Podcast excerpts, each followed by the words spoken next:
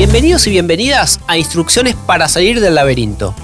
Soy Esteban Rafele, soy periodista y hace muy poquito tiempo empecé a ver, a leer y escuchar un montón de cosas que se están haciendo acá, en Argentina, y que en medio de este estado de crisis permanente en el que vivimos pasan relativamente debajo del radar.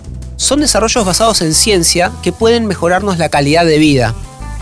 Son cosas que van a suceder o que ya están ocurriendo y que tienen como patrón común a la biotecnología. Los invito a entrar conmigo a este mundo de la innovación sostenible y a que busquemos juntos el camino para salir del laberinto.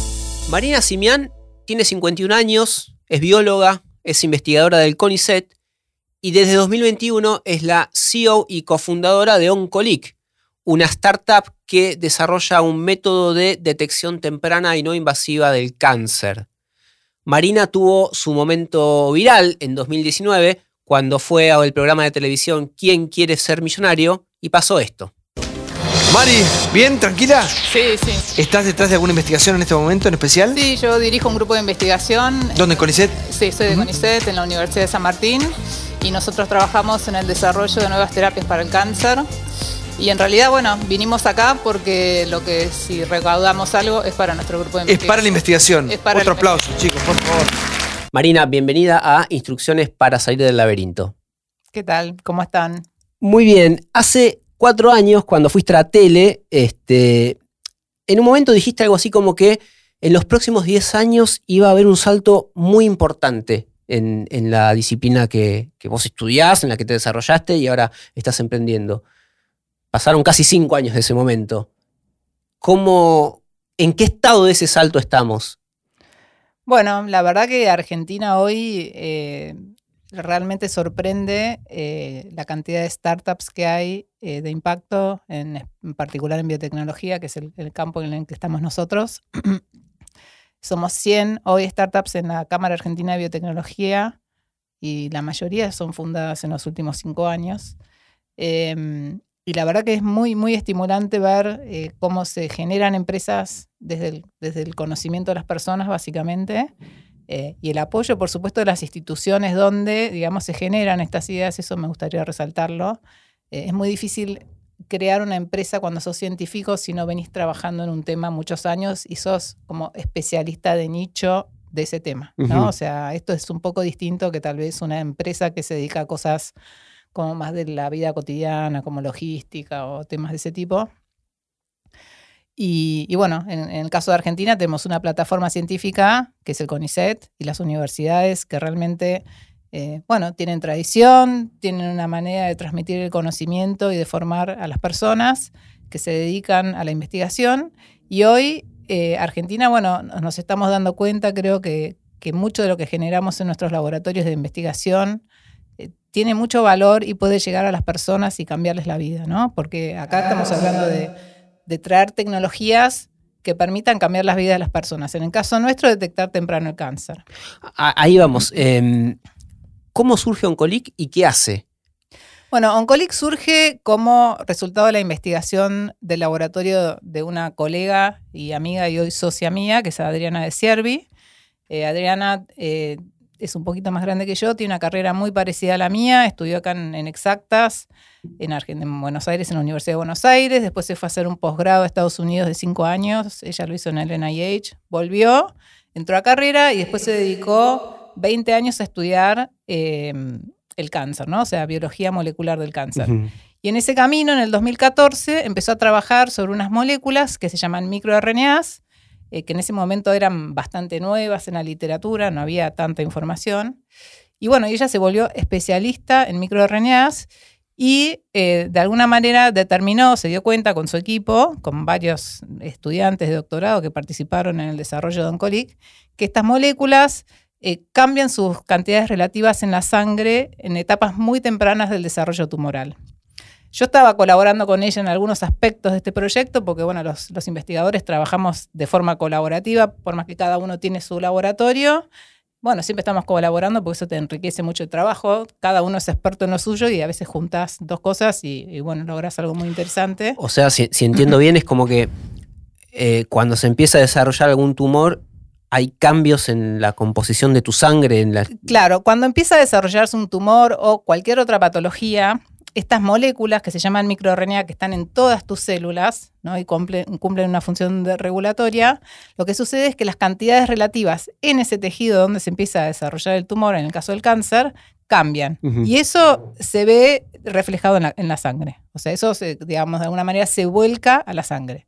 Entonces, si vos desarrollas una manera de detectar estas moléculas en sangre, que es, bueno, es otra de las cosas que hubo que hacer, o sea, que Adriana hizo dentro de su laboratorio de investigación, es, eh, bueno, cómo lo mido de forma reproducible y de alguna manera poder decir, bueno, esto tiene, hay un poquito más acá en los pacientes y un poquito menos en las personas sanas. Bueno, eso es un poco lo que ocurrió dentro del laboratorio de investigación hasta el 21. En el 21, eh, Adriana un día me llama y me dice, che, Marina, tengo ganas de hacer una empresa con esto de los microRNAs en sangre, lo que se llama una biopsia líquida, ¿no? Así se llama este tipo de ensayo.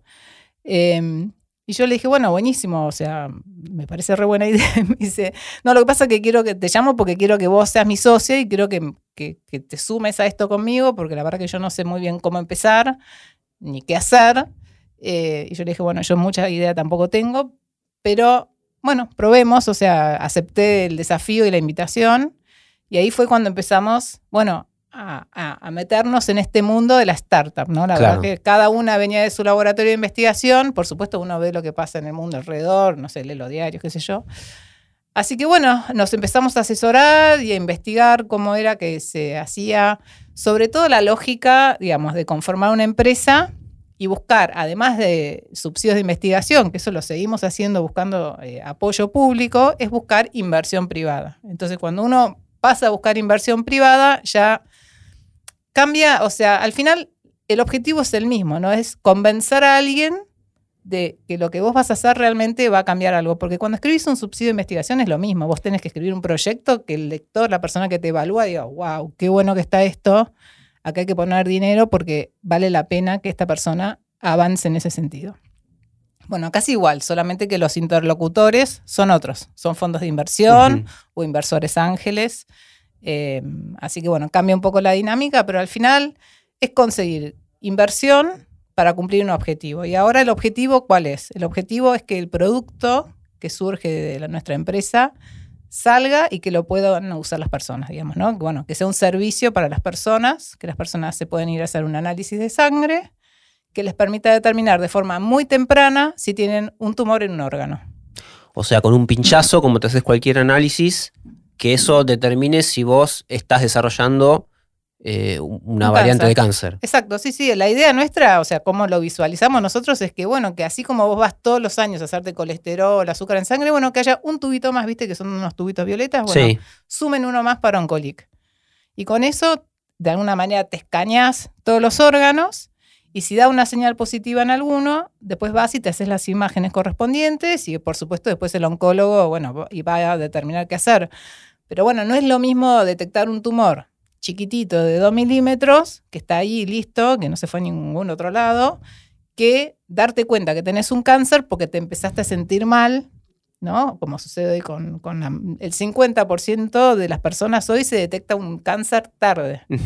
Eh, o sea, tenés un síntoma de algo que después termina siendo un tumor. Claro, exacto. Entonces, tenés un síntoma, al principio todos tenemos, o sea, bueno, uno conoce los, casos ¿no? cercanos, pero muchas veces uno el síntoma al principio lo interpreta como otra cosa, ¿no? Tengo acidez, me siento mal, qué sé yo, y después resulta que es un cáncer de páncreas, qué sé yo, no sé, para darte un ejemplo, ¿no? Eh, entonces, esto se independiza de todo eso. ¿no? De tu interpretación o de vos subestimar un síntoma que al principio tal vez no te molesta mucho y finalmente vas al médico cuando vos decís, bueno, esto no puede ser tanto tiempo y en ese momento ya es tarde. ¿Y, cómo logran que esa muestra de sangre, eh, cómo la escanean para que, bueno, te dé probabilidad, no sé qué probabilidad vos me dirás, de tener un tumor y en qué parte del cuerpo, porque después tenés que encontrarlo. Sí, sí. Bueno, lo que nosotros hacemos es lo siguiente. Eh, para cada tipo de cáncer eh, tenemos un método para determinar cuáles microRNA son biomarcadores de ese tipo de cáncer en particular. ¿no? Una vez que tenemos eso identificado, eh, lo que hacemos es validar eso ¿no? Medimos esos, esos candidatos que hemos identificado en una cohorte de 100 eh, muestras de pacientes que tienen ese tipo de cáncer en particular y 100 voluntarios sanos. Estamos hablando de muestras de sangre, ¿no? 200 muestras de sangre. Con eso nosotros generamos datos. Con esos datos, nosotros después, ¿qué hacemos? Algoritmos por Machine Learning. Entonces, nosotros hoy tenemos el algoritmo para cáncer de mama, entonces estamos justamente piloteando la tecnología en este momento, es decir, probándola en un escenario real. Entonces, ¿qué se hace? Viene una persona no sabe si tiene cáncer, viene a hacerse su, su, análisis para justamente chequearse. Suponemos que está sana, pero bueno, justamente para eso hacemos el análisis. Entonces se le toma la muestra de sangre, se hace la PCR de esos microRNAs. Los microRNAs se miden con PCR, la misma máquina de PCR que, todos conocimos con el COVID. de la pandemia, digamos. Exacto. Bueno, hoy esas máquinas están en todos lados. Eso es una de las cosas que tiene un colic. O sea, es uno. Nuestro objetivo es llegar a todos lados, a todos los, a todos los pueblitos del mundo, a las ciudades grandes y a cualquier rincón. usando tecnología que ya está. Claro, usando esa una máquina. infraestructura que ya está, quiero que decir. Ya quedó. Eh, quedó y está la gente entrenada para usarla. Entonces se mide por PCR eh, los microRNAs, eso te da un valor de niveles relativos. Eh, eso después, esos datos se ingresan en el algoritmo, el algoritmo es binario, te dice tenés cáncer o no tenés cáncer. Y el algoritmo tiene métricas, ¿no? Entonces, por ejemplo, nuestro algoritmo para cáncer de mama, que bueno, todavía lo estamos trabajando, pero te puedo decir qué métricas estamos manejando hoy, eh, la sensibilidad es de alrededor del 91 o 93%. ¿Qué quiere decir eso? Eso quiere decir que si yo testeo 100 señoras que tienen cáncer de mama, voy a detectar entre 91 y 93. Y se me van a escapar, o sea, van a ser falsos negativos entre 9 y 7 personas. Y eso si lo comparás con los métodos actuales de detección. La mamografía tiene una sensibilidad del 85%. O sea, fíjate lo alto que es. O sea, estás más arriba que una mamografía y un paso antes o dos pasos antes. Sí, exacto. Sí, sí, es, muy, es, tremendo. Eh, y después la especificidad es del, eh, estamos entre el 81 y el 86, o sea, ¿cuántos falsos positivos vamos a tener? Entonces vamos a tener entre 14 y 19 eh, positivos, falsos positivos de cada 100 mujeres que no tienen cáncer. ¿Ok? Que bueno, también pasa lo mismo con las imágenes, o sea, hay falsos positivos. ¿Cuántas veces a uno va y dice, no, parece, no es, qué sé yo, hace la ah, no, no era? Claro. Bueno, es lo mismo. Em, así que bueno, eh, estamos con métricas muy buenas. Nosotros pensamos que es una muy buena herramienta, un COLIC, para hacer screening poblacional. ¿Eso qué quiere decir? O sea, cuando un estado, o sea, vos distintos países tienen distintos sistemas médicos, ¿no? En Argentina es un caso mixto, pero te voy a dar los dos extremos. Estados Unidos, donde es todo privado, que las personas se tienen que ocupar ellas mismas de su salud y si no tienen la plata para pagarlo, o sea, lamentablemente no acceden. Y después tenés el caso europeo, como en países como Inglaterra, por ejemplo, donde el Estado se ocupa de todo. Sí. Entonces, y ahí hay una planificación realmente eh, muy profunda de cómo se usan los fondos estatales, o sea, los impuestos de las personas, para justamente lograr el mejor bienestar de la población. Entonces, eh, en ese tipo de países, que la verdad que eh, es, a, mí me parece como fascinante poder contar con este tipo de herramientas, ¿no? Y en Argentina tenés una situación mixta. Por ejemplo, nosotros estamos hablando con varias provincias que tienen eh, sus programas de screening. Hay municipios que también tienen sus programas de screening, o sea, que salen a la calle a buscar a la gente para que se haga el chequeo, ¿no? No quieren que las personas lleguen al centro médico con una enfermedad avanzada.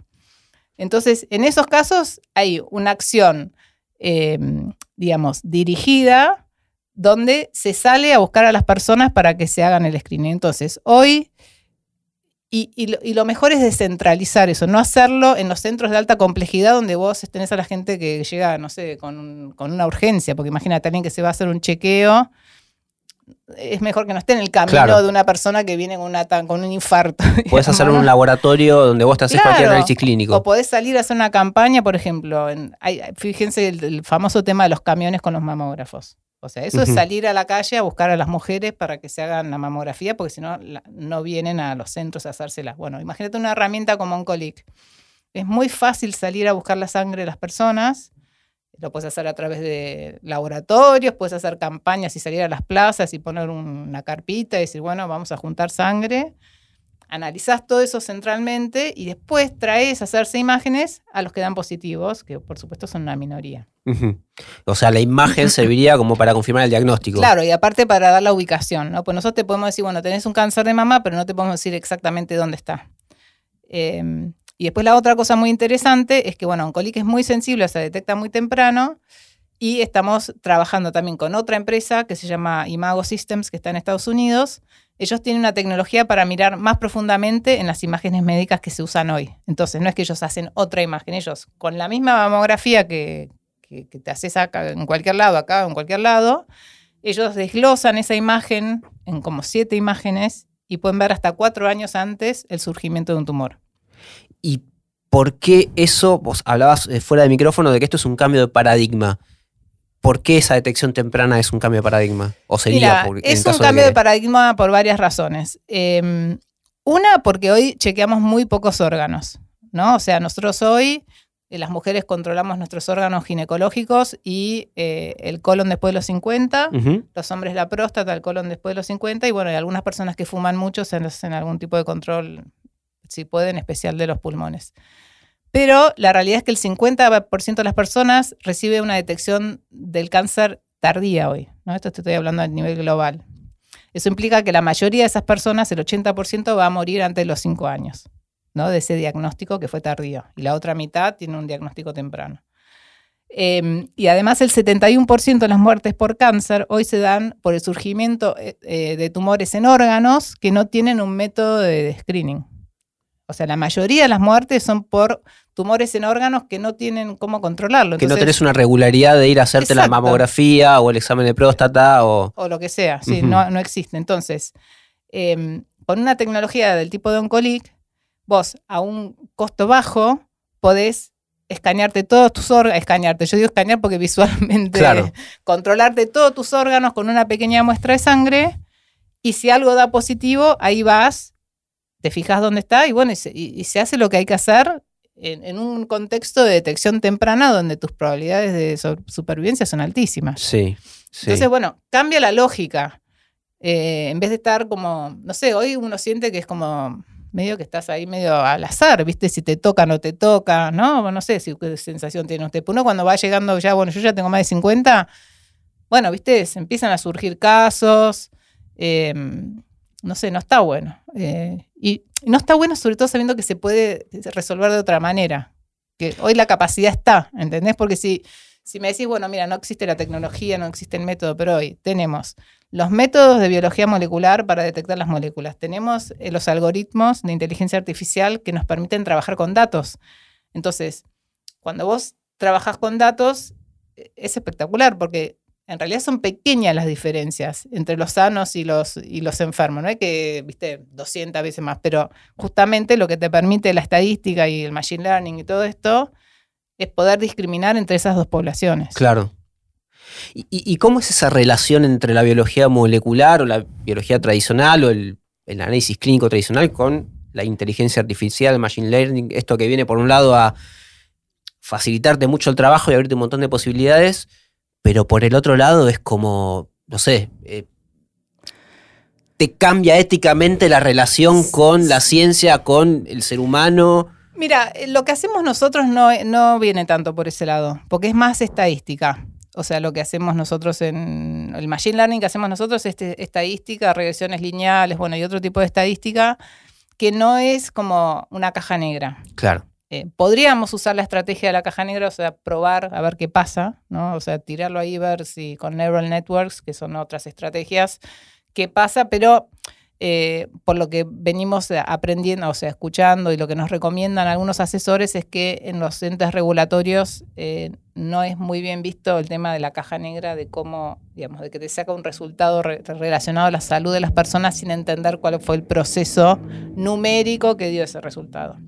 Entonces nosotros eh, todo lo que hacemos lo podemos ver de alguna manera, no, es una caja negra. Eh, y sí lo que es fascinante, lo que uno ve a nivel de nuestra comunidad, es cómo los, los chicos que se están recibiendo ahora, eh, cómo ya vienen con todas estas herramientas de Machine Learning. O sea, un biólogo eh, va, se va a recibir de biólogo molecular y seguramente sepa programar en R y en Python y hacer todo esto. O sea, y la gente que hace el Machine Learning en nuestra empresa son biólogos, no son Ingenieros Gente- en datos, claro. no, no. No, son biólogos que después se, se especializaron en datos. Está buenísimo porque entienden muy bien la biología de lo que estamos haciendo, pero además saben hacer todo el trabajo con los datos, ¿no? Sí. Que, que es, bueno, fascinante, por lo menos para mí, súper interesante. Eh, eh, recién contabas, eh, digamos, esta idea de, bueno, que vos te puedas hacer el análisis, eh, que la máquina de PCR pueda darte un, diag- un diag- no sé si un diagnóstico, o, o por lo menos sí, un, diagnóstico. es un O sea, diagnóstico, o O una detección. Sí, sí, sí. ¿Y hoy en qué estado estamos? Porque vos lo contás y parece como una solución sencilla. Digo, vos te fuiste a testear de COVID y sabés lo que es un PCR, estuvimos hablando dos, dos años de PCR y demás. Si te haces un análisis regular, sabés que vas, te sacás sangre y a los 15 días o a la, o a la semana tenés los resultados. Sí, sí. ¿Y cuánto falta para que eso ocurra a un nivel de, bueno, hacer, mirá, andá a chequearte porque puedes tener un tumor? Mira, eh, con cáncer de mama esperamos poder salir al mercado el año que viene, hacia mitad de año, eh, acá en Argentina inicialmente. Ese- 2024. Sí, ese es nuestro objetivo. Eh, por eso ahora estamos corriendo la prueba piloto. Ya tenemos más de 500 mujeres que a través de distintas instituciones públicas y privadas y también de la provincia de Santa Fe, que está participando, son mujeres que van a su chequeo anual y que eh, acceden a participar de, de esta prueba piloto, firmando un consentimiento informado, y ellas nos dan una muestra de sangre y el archivo de su mamografía eh, con el diagnóstico, con el BIRAT, ¿no? Que es lo que, bueno, cuando vos te haces una mamografía, hay un común diagnóstico que, que se llama BIRAT, que, bueno, depende del número que te da, es si tenés que hacerte algún otro estudio o no. Así que, bueno, estamos ahora corriendo en Oncolic eh, esas muestras. Eh, nuestro objetivo es llegar a mil, pero bueno, ahora terminamos más, ya tenemos más de 500, así que empezamos a analizarlas. ¿Tenés algún parámetro como para, digo, 500 es un estándar? eh, ¿Es Sí, algo por lo que general vos? 500, 1000 son números que se utilizan en este tipo de ensayos. Eh, y bueno, nuestra idea es hacer un colic, tener el resultado del, del- de la mamografía como se usa regularmente y además estamos compartiendo las mamografías con Imago en Estados Unidos. Entonces, ¿por qué? Porque nosotros eh, tenemos la hipótesis de que vamos a tener algunos resultados positivos con Oncolic que no van a ser positivos con la mamografía como se la mira habitualmente. Entonces, pensamos que agregar imago eh, es muy interesante porque si realmente ese es un, es un valor positivo real, el que tiene Oncolic, eh, o- imago nos va a poder decir dónde está esa lesión tan temprana que no se detecta con la mamografía con su análisis habitual. Y después, bueno, por supuesto, esa información se remite a los médicos para poder hacer el seguimiento de las pacientes, ¿no? En el caso de ser positivo. bueno, una vez que tengamos todo eso analizado, la idea es que junto con los médicos, bueno, hacer un análisis de los datos, un consenso, bueno, ¿no? O sea, que haya como una primera experiencia piloto, Sí. de eso se trata, eh, para eventualmente después salir al mercado eh, y empezar a comercializar. Y salir al mercado, ¿qué significa? ¿Qué vas y, Y- te compras el test en la farmacia? ¿Cómo No, es no, el no. sistema? El salir al mercado implica, eh, nosotros estamos cerrando acuerdos con laboratorios de análisis clínicos, entonces que vos puedas ir a un laboratorio de análisis clínicos y pedir un oncolic, o bueno, tenemos que empezar a hablar con, con las con las eh, prepagas y con, bueno, y también con, bueno, con los distintos actores, digamos, que Claro. pagan la salud. Estamos ahora justamente asesorándonos con gente que sabe la parte comercial, porque bueno, imagínate que nosotras, o sea, llegamos hasta cierto punto con Claro. el tema de la parte comercial porque no tenemos ni, ni los vínculos ni el entrenamiento, ¿no? O sea, de cómo es esto. Eh, Y regulatoriamente te falta cumplir algún paso que te habilite, no sé, el ANMAT o algún no, organismo en, de salud. en este, en este estadio no. Si vos salís eh, al mercado como lo que se llama un LDT, que es Laboratory Developed Test, ¿no? Sí, eh, vos no necesitas eh, aprobación regulatoria. La aprobación regulatoria eh, surge cuando vos tenés un dispositivo en el medio. Entonces, un dispositivo médico como un kit de PCR. Nosotros estamos empezando ahora firmando un convenio entre nosotros, CONICET y una empresa llamada Envío Highway, que está en Tandil. Ellos fabrican dispositivos, o sea, fabrican kits de PCR. Entonces la idea es con ellos eh, fabricar el primer kit para detección de cáncer de mama.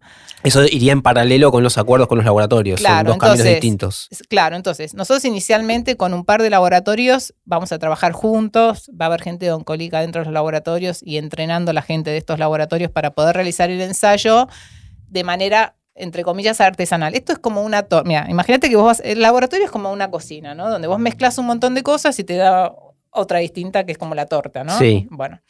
Hoy estamos como comprando los ingredientes por separado, como si fuese la harina, los huevos, qué sé yo. Bueno, compramos la enzima, los primers, eh, bueno, algunos iones hay que comprar. Bueno, haces todo eso y lo mezclas y haces la PCR, ¿no? Pero vos también puedes tener como la caja de exquisita de PCR, o sea, donde viene ya todo en una cajita y te dice mezcla A con B, ahora espera 10 minutos, ponele C, pu, metelo en la máquina de PCR y pu, se hace la PCR. O sea, y eso es mucho más simple, porque tenés mucho menos pasos, está como estandarizado.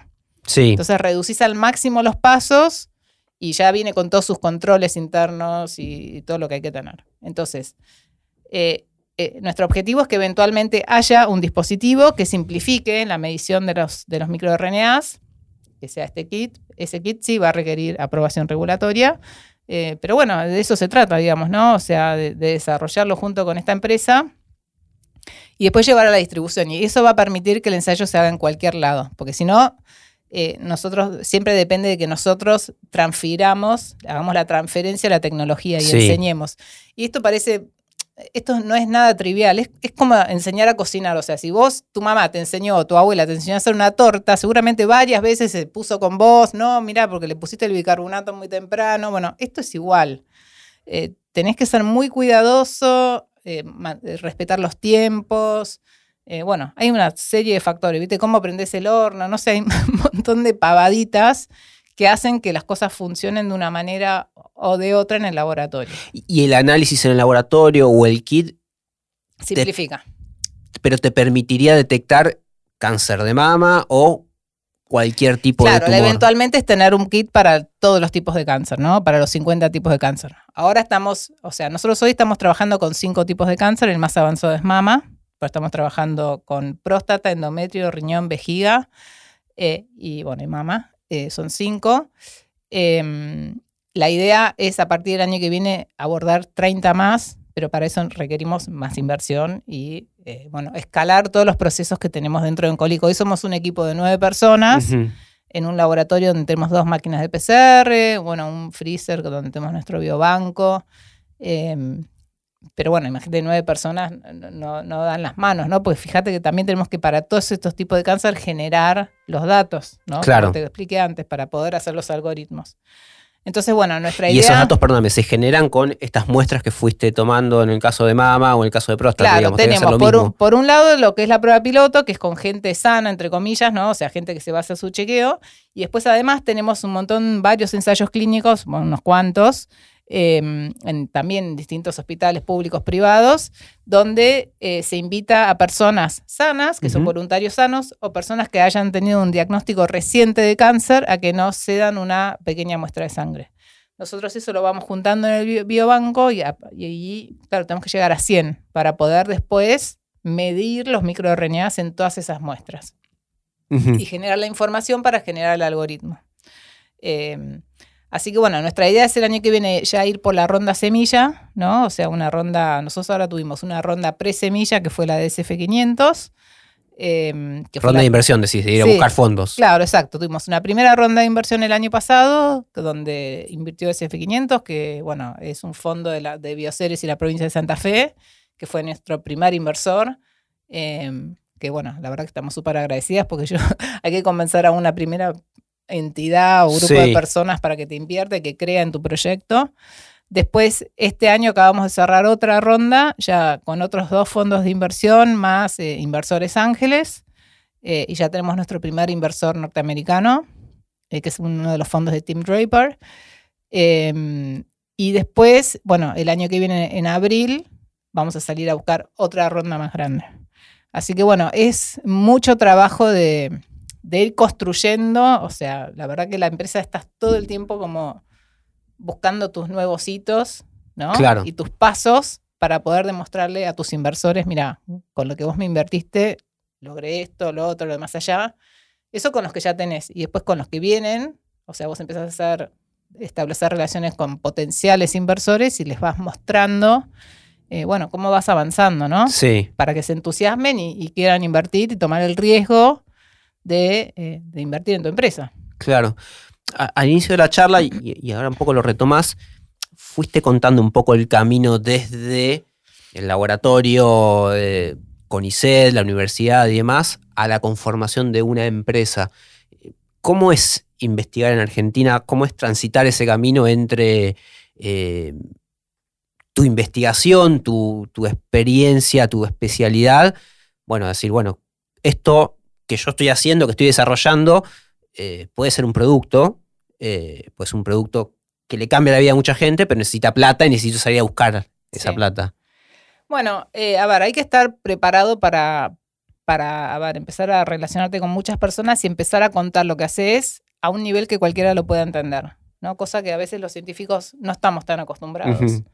Eh, o sea, sí estamos acostumbrados a comunicar porque los científicos tenemos que escribir subsidio, tenemos que ir a muchos congresos y pararte ahí y contar lo que haces en tu laboratorio, pero siempre es tan técnico que de alguna manera lo despersonaliza hasta cierto punto, creo. Claro.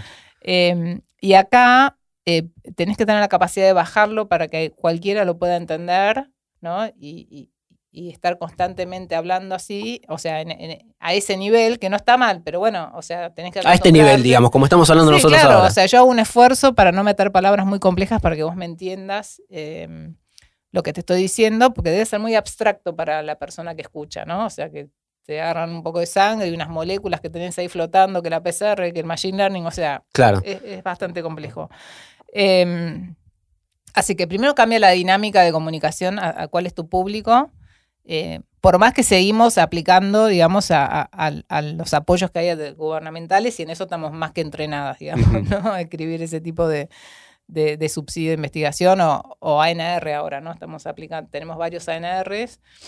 eh, ANR son los aportes no reembolsables. Claro, tenemos uno del FONARSEC, el EBT 2022, eh, de la agencia, y después tenemos uno del Ministerio de Producción también. Y bueno, todo eso ayuda. Son subsidios que vos no tenés que devolver. Es plata que te pone el. Estado. Sí, Vos exacto. hiciste los deberes para aplicar a est- esta. Eso sí, y después tenés que ejecutarlo respetando un montón de normas, o sea, no es que sea tan libre, pero bueno, la verdad que está buenísimo porque todo, todo ayuda a la liquidez de la empresa. digamos, Claro. ¿no? Eh, y después, bueno, es este tema de, de salir y, y empezar a, a tratar de enamorar a las personas de lo que te enamora a vos, porque la realidad es que esto lo haces porque, porque ves el... A ver, a mí lo que me pasó un poco es que yo llegué a, a los... Justo me coincidió medio con la pandemia, pero bueno, había llegado a una etapa en mi carrera donde quería hacer algo distinto. Un poco, no es que me aburrí, pero bueno, quería, qué sé yo, yo creo que es normal que las personas quieran evolucionar o cambiar en su profesión, ¿no? Buscar nuevos desafíos, viste que va llegando como a... Al principio todo es muy desafiante, después te, te volvés bueno en lo que haces y bueno, necesitas otro desafío. Sí. poquito, ¿no? O sea, a mí por lo menos me pasa te un vas poco eso. estancando en, Te vas en un lugar. estancando, claro, porque ya aprendiste a hacerlo y es natural, creo, ¿no? Eh, así que a mí me coincidió que eh, yo decidí no tomar más becarios justo cuando estaba, estaba la pandemia, se, se doctoraron mis últimos becarios y Adriana me llamó y me pareció, bueno, me pareció un súper desafío y también me parece que tiene un fin tremendo, que es reducir las muertes por cáncer con algo que sale de un laboratorio que donde vos estuviste. O sea, Claro. ¿no? O sea, bueno, obviamente eso es del laboratorio de Adriana, pero no sé, tan cerca, es una- un desarrollo, de alguna manera también reivindicar lo que hacemos en el CONICET, que, tiene valor y que realmente, o sea, hoy hay mucha gente trabajando en cosas que son muy valiosas, o sea, valiosas en el sentido de que le pueden cambiar la vida de las personas, que hay gente dispuesta a invertir en eso y a arriesgar su capital. Por supuesto, esa gente quiere que- que las cosas tengan impacto y además quieren un retorno sobre su capital. Pero bueno, está bien, ellos justa- se dedican, son profesionales en eso, ¿no? O sea, así que reparten el riesgo entre, bueno, X número de empresas o tendrán distintas inversiones, qué sé yo. Em, así que sí, es como un cambio de lógica, pero yo creo que es el paso final a que las cosas realmente tengan sentido. O sea, porque si no queda todo como... Yo ahora que estoy, en- eh, estoy de este lado, digamos, o estoy casi de este lado, de- o sea, que ya casi 100% de mi tiempo dedicado a la empresa, eh, me da pena que más cosas, que uno sabe cuántas cosas valiosas hay del lado de los laboratorios de investigación y que no salen, que quedan ahí como, bueno, quedan en los papers y no... ¿Y por qué no salen? Y porque tenés que, o sea, la realidad es que la persona que lo, es muy importante que la persona que lo desarrolle tome la iniciativa para por lo menos empezar el proceso de transferencia. ¿no? Porque de vuelta es como cocinar la torta. Entonces, el que mejor sabe de eso es la persona que lo desarrolló.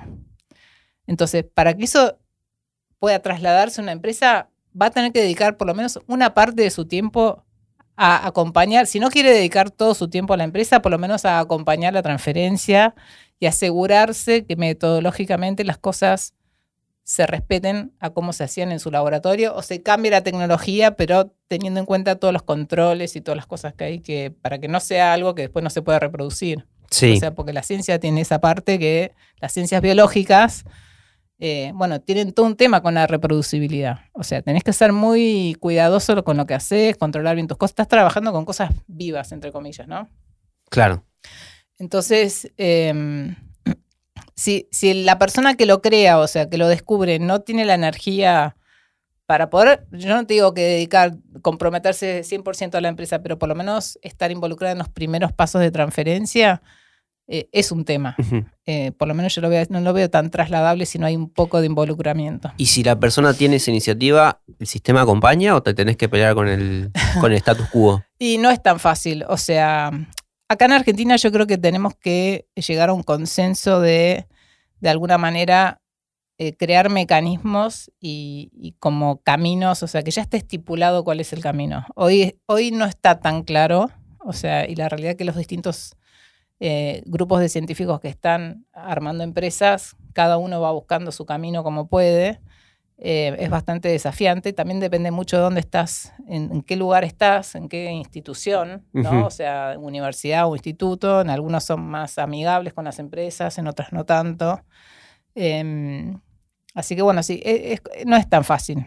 O sea, yo creo que hay que estandarizar todo el tema de los pasos, de cómo llegas a una licencia, de los tiempos de negociación de esa licencia, porque Sí. la realidad es que eh, yo creo que se gasta mucha energía que es eh, innecesario gastar tanto, ¿no? O sea, en, en los países desarrollados, no sé, en Estados Unidos, las universidades tienen una oficina de transferencia tecnológica, acá también la tenemos, pero no tenemos tan estandarizado, o sea, allá, viste, el investigador escribe un paper y antes de que el paper vaya a una revista se manda a la oficina de transferencia tecnológica donde se hace un análisis y se decide si eso se va a patentar o no. Después vuelve y se publica. O sea, primero hay un- un- una visión de siempre ver si hay algún conocimiento ahí que se puede proteger, ¿no? Que, tiene, que tiene potencial valor, cosa que acá no tenemos esa gimnasia. Eh, y la realidad es que hay mucha evidencia, bueno, hay papers, eh, hay un grupo en Quilmes, ahora no me Kotner creo que se llama el investigador, él ha publicado y muestra claramente cómo eh, mucha, con, mucho conocimiento argentino que se publica termina en patentes de otros países. Lo levantan, lo cambian un poquito, como nosotros no lo protegimos, bueno, ahí Claro. quedó. Se fue, se fue. Entonces, esa es la primera parte, ¿no? Ser más rigurosos en cuidar y en generar la propiedad intelectual de todo lo que. De todo lo que al final es mucho dinero que invierte el Estado para que después esa propiedad intelectual se la quede otro país, otra institución, otra Claro. empresa, qué sé yo. Y estamos hablando también en, en cosas que después terminan siendo geopolíticamente determinantes. O sea, sí, sí, sí. más allá de que vos por ahí como investigador perdiste el derecho económico que te correspondía por haber descubierto determinada cuestión, el país perdió un activo importante. Por supuesto, sí, sí, sí. Así que eso es, es un tema. Eh, y después para los que sí se ocupan de, o sea, sí, los investigadores que sí están preocupados por eh, generar la propiedad intelectual, no la patente de lo que han investigado, bueno, que haya un camino ya preestablecido, ¿viste? Paso uno, paso dos, paso tres, que sea ágil, que todos tengamos eh, las mismas condiciones en cuanto a las regalías, qué sé yo, no sé, a mí me parece que eso debería ser estandarizado y la realidad es que hoy es una negociación uno a uno y bueno, alguna gente logra hacerlo rápido, otros lentos, algunos la pasan bien, otros la pasan mal, o sea, Sí. eso es lo que pasa hoy, o sea, no hay ningún secreto, o sea, yo te lo cuento, pero e- eso es lo que está pasando. Claro, claro. Entre todos nosotros, los investigadores, nos hablamos, nos consultamos, che, ¿cómo hiciste? ¿Viste? Pero bueno, eh, te preguntas por qué no eh, lo hacemos más fácil, porque al final ganamos todos, ¿no? O sea, porque todo, el- todo el tiempo que se va en reuniones que podrían no, que son innecesarias, eh, y, que, y, que las, y que los investigadores se dediquen a hacer lo que saben hacer, que es, ¿viste? Incrementar el conocimiento, o sea, seguir trabajando sobre ese problema en particular y después poder eh, proteger rápidamente la tecnología, ¿no? Que es lo que más nos importa al final. Claro. Decías que en junio de 2024, mitad de 2024, eh, ya estarían ya saliendo al mercado con el- la primera detección, ¿no? Con cáncer Sí, de mama. cáncer de mama. ¿Cómo te imaginas de acá a cinco años? No, de acá a cinco años, me imagino que por lo menos vamos a poder dar un servicio para, no sé, los por lo menos 35 tipos de cáncer. De acá a cinco años, sí. ¿Y tenés recepción del lado de la, farma- la industria farmacéutica? ¿Hay una Bueno, tensión ahí? Lo que pasa que, a ver, em, hay algunas empresas farmacéuticas, eh, te estoy hablando a nivel internacional, que están desarrollando drogas o que tienen drogas para tumores muy tempranos, ¿no? O Sí. sea, entonces yo creo que ahí hay un interés. Em, y sí, o sea, lo que voy viendo es que eh, es una pregunta un poco incómoda, ¿no? A veces me pasa, te digo porque, la- porque, o sea, la realidad es que estas tecnologías van a reducir, yo creo, en mi hipótesis, eh, o sea, van a reducir la cantidad de gente que va a tener que tomar determinadas drogas, ¿no? Porque si tienes una detección temprana, no tenés una quimioterapia de forever, eh, no sos un enfermo crónico. La idea es que te curaste, listo, seguís con tu vida, ¿no? Te estarás chequeando los primeros años más seguidos, pero bueno, son menos clientes eh, para la industria farmacéutica. O sea, Sí. Esa es mi hipótesis. Em, no solamente mía, o sea, me la han confirmado. Entonces, eh, yo creo que, eh, o sea, al final, ¿qué queremos? Es que la gente tenga mejor, una mejor calidad de vida. Yo creo que el objetivo de todos, seamos industria farmacéutica, investigadores, startup o lo que sea, es que menos gente la pase mal, ¿no? O sea, y que detecte temprano su enfermedad, que lo resuelva y que pueda seguir con su vida y bueno, y así evitar también todo el impacto económico y todo lo demás que viene adosado a una detección tardía, ¿no? O sea, el impacto sobre las familias. Bueno, es, si lo pensás, muchas variables. Em, así que bueno, yo creo que esto va a terminar, o sea, va a terminar pasando y, y que bueno, yo creo que las, las, las empresas farmacéuticas que, que primero se metan en este tema, al final van a ganar también. O sea, hay algunas que ya han invertido en empresas que están desarrollando plataformas parecidas a la nuestra o, con otras moléculas en Estados Unidos. Pero bueno, te llama un poco la atención que no lo desarrollen ellas, ¿no? Porque fíjate, bueno, a ver, ¿qué, qué es lo que pasa? Que con lo disruptivo muchas veces tiene que venir como de abajo para arriba Sí. Por un tema de agilidad, por un tema de toma de decisión, o sea, como que la startup tiene esa otra cosa, ¿no? No anda por acá, pum, pivoteás. Somos nueve personas, imagínate, para tomar una decisión es muy fácil. En una empresa donde hay miles de personas, es todo más lento, ¿no? La toma de decisión. Claro. Eh, así que bueno, yo creo que eventualmente las empresas farmacéuticas van a empezar a trabajar más sobre drogas, o sea, más masivamente sobre drogas para la enfermedad muy temprana. O sea, eh, forma- Acompañaría este camino que y claro, también es el... este camino. Yo creo que esto va, o sea, va a terminar pasando, o sea, antes o, o- o ma- más, ta- más tarde o más temprano, eh, va- esto cambia, o sea, va a cambiar cuál es nuestra relación con la enfermedad. O sea, y, y además, justamente, eh, y además se va a democratizar un montón. Ese es el otro tema, ¿no? Claro, Porque claro. si vas a, a tecnologías descentralizadas de bajo costo, bueno, están en todos lados, cualquiera puede acceder, está buenísimo. o sea. Ujú. Te hago la última, Marina. Em, te propongo que elijas un laberinto de todos estos que estamos transitando. Puede ser, no sé, la ciencia, el país, el mundo, cubo Rubik, el que se te ocurra. Y nos ofrezcas un camino de salida. Uh, qué difícil. Bueno, el mundo, o sea, está complejo.